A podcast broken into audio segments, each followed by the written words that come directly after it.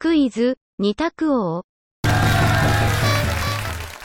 本日は、物の雑学から、ランドセルに関する問題です。それでは参りましょう。問題。ランドセルは、もともと、軍事用品だった。ランドセルは、もともと、軍事用品だった。丸か×かでお答えください。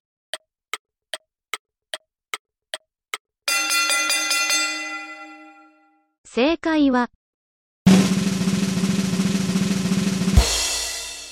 丸。頑丈で、背負っても両手を使うことができるランドセルは、その後も、学校で使われるようになりました。いかがでしたか？次回も、お楽しみに。